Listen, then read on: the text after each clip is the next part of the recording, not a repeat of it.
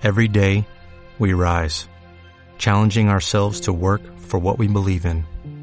At U.S. Border Patrol, protecting our borders is more than a job, it's a calling. Agents answer the call, working together to keep our country and communities safe. If you're ready for a new mission, join U.S. Border Patrol and go beyond. Learn more at cbp.gov/careers. Te comparto cinco formas comunes en cómo los padres están guiando y acompañando hoy el proceso de sus hijos. Esta información está basada en mi experiencia práctica de acompañar procesos de vida de adolescentes, jóvenes y por supuesto sus padres por los últimos casi nueve años. Y empezamos. El primer punto es el pasado. La opción preferida para los padres sigue siendo el pasado que significa repetir la crianza que recibiste. Y esto significa que vas con los ojos vendados, que vas en una inercia. Y lo más importante, que no eres dueño de la crianza de tus hijos. Está en manos de tus ancestros, no en tus manos. Es importante que puedas hacer un alto en tu vida y que puedas replantearte hacia dónde vas.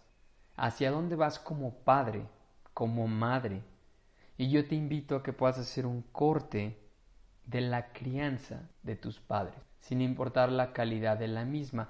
Cortar la crianza de tus padres significa que empieza tu camino, significa tu renacimiento, significa tu surgimiento desde ti, desde quien eres tú, desde tu esencia.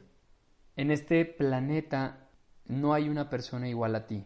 Eres único, eres única y sin embargo sigues aferrado, aferrada a ser la copia de alguien más, a ser una impresión de alguien. Descúbrete a ti. ¿Qué es eso tan único, tan auténtico que tienes para ofrecer a tus hijos? Esa es la gran pregunta a descubrir, a revelar. El segundo punto tiene que ver con el tiempo. Los hijos hoy están creciendo sin tiempo y hay miles de pretextos excelentes pretextos que los padres tienen para justificar el no poderles dar tiempo a sus hijos. Sin embargo, la raíz es solo una, la disposición. No hay disposición. ¿Qué tan importante es el tiempo en la vida de tus hijos? El tiempo genera confianza a través de los momentos de calidad. Cuando tú pasas tiempo con tus hijos, esos momentos van generando una confianza y una confianza en donde se edifica toda su vida. Entonces, así de importante es el tiempo. Pero por supuesto, ¿qué es darte tiempo a ti? En esta sociedad nadie nos ha enseñado a darnos tiempo a nosotros, a pasar tiempo con nosotros. No es algo que estés acostumbrado a vivir. Tienes que primero descifrar, experimentar, saber qué significa pasar tiempo contigo. Y entonces empieza a darte momentos en tu vida Date un momento, dos momentos a la semana en donde puedas estar contigo, sin interferencia de nada, sin el teléfono, sin los amigos, sin las amigas, sin una actividad. Simplemente practica el silencio, disfruta de tu compañía. Y entonces cuando seas capaz de darte un tiempo de calidad contigo mismo, contigo misma, empezarás a poder experimentar lo que significa darle también tiempo a tus hijos de calidad. El tercer punto es la culpa. Naturalmente como padres hay decisiones que llegas a tomar que generan un daño colateral en tus hijos y entonces te culpas por ello. Necesitas castigarte por ello. Volteas a ver a tus hijos y dices, esa tristeza, ese daño, ese dolor fue por mí. Y entonces necesitas castigarte y te haces de este peso enorme sobre tus hombros decides cargarlo y necesitas aliviar la culpa y la alivias compensando. Compensando de dos formas. La primera, desde la libertad, sin ningún límite. Te suelto, te dejo, haz lo que quieras. Y la segunda a través de lo material. Te compro, te lleno, te doy. Y entonces en ambos casos esto te permite lidiar con tus sentimientos, sin embargo, lo único que estás haciendo es inhabilitando aún más a tu hijo o hija. Por un momento puede parecer contento, satisfecha, aparentemente feliz, pero todo es solo una ilusión. Las decisiones que has tomado y las consecuencias que esto generó ya no son removibles. Lo hecho ya hecho está. No hay nada que puedas hacer para cambiarlo. Necesitas dejar de cargar este peso que se llama culpa. Necesitas soltarlo. Y la única manera que conozco para poder hacerlo es a través del amor propio, a través de ser compasivo, compasiva contigo, a través de tener este diálogo y decirte, te libero, Sé que no fue la mejor decisión, no estaba consciente, pero nunca, nunca lo hice con el afán de lastimarte. Nunca lo hice con el afán de dañarte. Y entonces te perdonas a ti misma, a ti mismo. Es la única forma. Tienes que poder dejar la culpa atrás, aceptar los hechos y simplemente continuar el proceso. Trata de tener este discurso contigo. Si te sirve, escríbelo. Escribe una carta de autoliberación y simplemente deja ir esta culpa. El cuarto punto es el miedo. La base del miedo es que tú como padre o como madre en tu vida has recorrido caminos que han sido dolorosos y que lo último que quieres es que tus hijos repitan este proceso. No quieres que tus hijos pasen recorran esos caminos que tú ya viviste y ya conoces.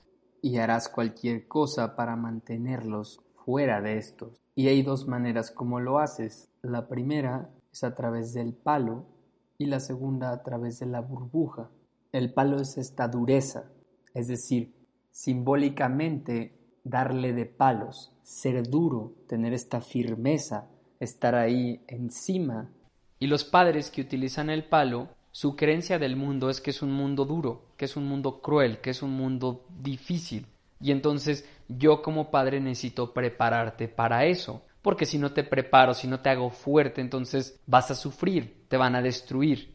Y entonces ahí estás con el palo. El gran problema del palo es que tus miedos son tus proyecciones, nacen de ti y están dentro de ti, entonces no son reales afuera. Tus miedos, tus hijos no pueden verlos ni palparlos. Entonces con el tiempo llevas a que tu hijo o tu hija se cuestione, ¿por qué mi padre, por qué mi madre es así conmigo? Y la única conclusión a la que llegan es, no soy suficiente de que me amen. No soy suficiente para ser amado, no merezco ser amado.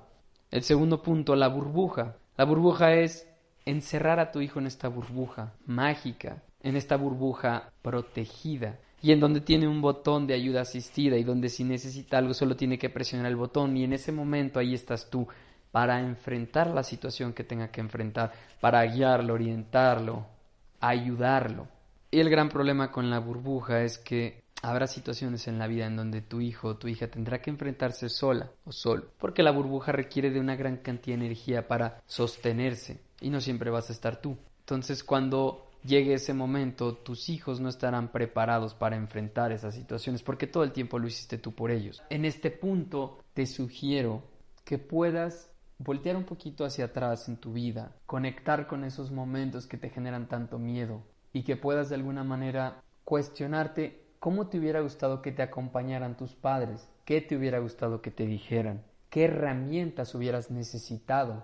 Y entonces facilítale estas herramientas a tus hijos. Y es importante que puedas trabajar con tus miedos. Porque los miedos cuando no están trabajados se vuelven como fantasmas que te persiguen, que te hacen ver una realidad distorsionada. Entonces es importante que puedas trabajar con tus miedos y de alguna manera poder sanarlos. Pero por supuesto, en esos procesos, si hay algo que tú temas, entonces pues simplemente bríndale a tus hijos las herramientas que puedan necesitar ellos, que tú no tuviste.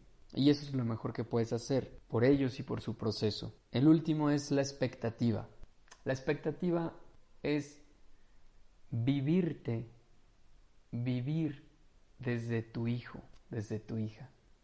A menudo desde un anhelo, desde algo que tú no pudiste realizar en tu vida y que deseas que tus hijos lo realicen, deseas que sean eso. O muchas veces es simplemente tu sentir que de alguna manera tú sabes cuál es el mejor camino para tus hijos. Y entonces quieres que sean esto, quieres que hagan esto. ¿Por qué? Porque es lo mejor para ti. Y entonces tú te vives a través de ellos. ¿Qué es lo que sucede con esto? Terminas condicionando el amor. Cuando tú haces lo que yo quiero, entonces yo te amo, entonces yo te acepto. Entonces me siento tan orgulloso de ti. Entonces, wow, qué buena decisión has tomado. Quiero pasar más tiempo contigo. Pero no sin que antes hayas hecho lo que yo quiero. Y entonces sí aparece el orgullo, el amor. Y entonces tus hijos empiezan a aprender a través de este lenguaje que ellos tienen que ser tú, tienen que cumplir contigo para ser amados, para ser aceptados. Y a largo plazo esto va nublando su visión, hace que ellos no sean capaces de verse ni de ver lo que ellos quieren, porque siempre todo el tiempo, cuando ellos pueden ver lo que quieren, aparece lo que tú quieres. Y entonces es muy confuso porque naturalmente ellos van a buscar el amor tuyo. Entonces es muy confuso para ellos poder ver con claridad qué es lo que quieren ellos, qué es lo que quieres tú. Y no los permites, les cargas una responsabilidad tremenda.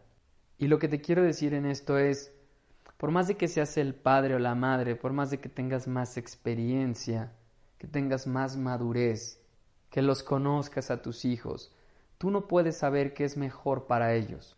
La única persona que puede saber qué es mejor para él o para ella es la misma persona. Yo puedo saber qué es lo mejor para mí. Tus hijos van a saber qué es lo mejor para ellos y su proceso. Y tu trabajo es ayudarlos a despejar ese camino, a que puedan ver con claridad qué es lo que ellos quieren, sin distorsiones, sin ilusiones, a conectar con ellos para poder ver con claridad su propio camino y entonces darles las herramientas que puedan necesitar para adentrarse en ese proceso, adentrarse en ese camino. Pero no hay manera de que tú puedas tener esa respuesta. Muchas gracias. Si te gustó el contenido de este podcast, compárteme, sígueme y también puedes dejar tus comentarios. Hasta la próxima.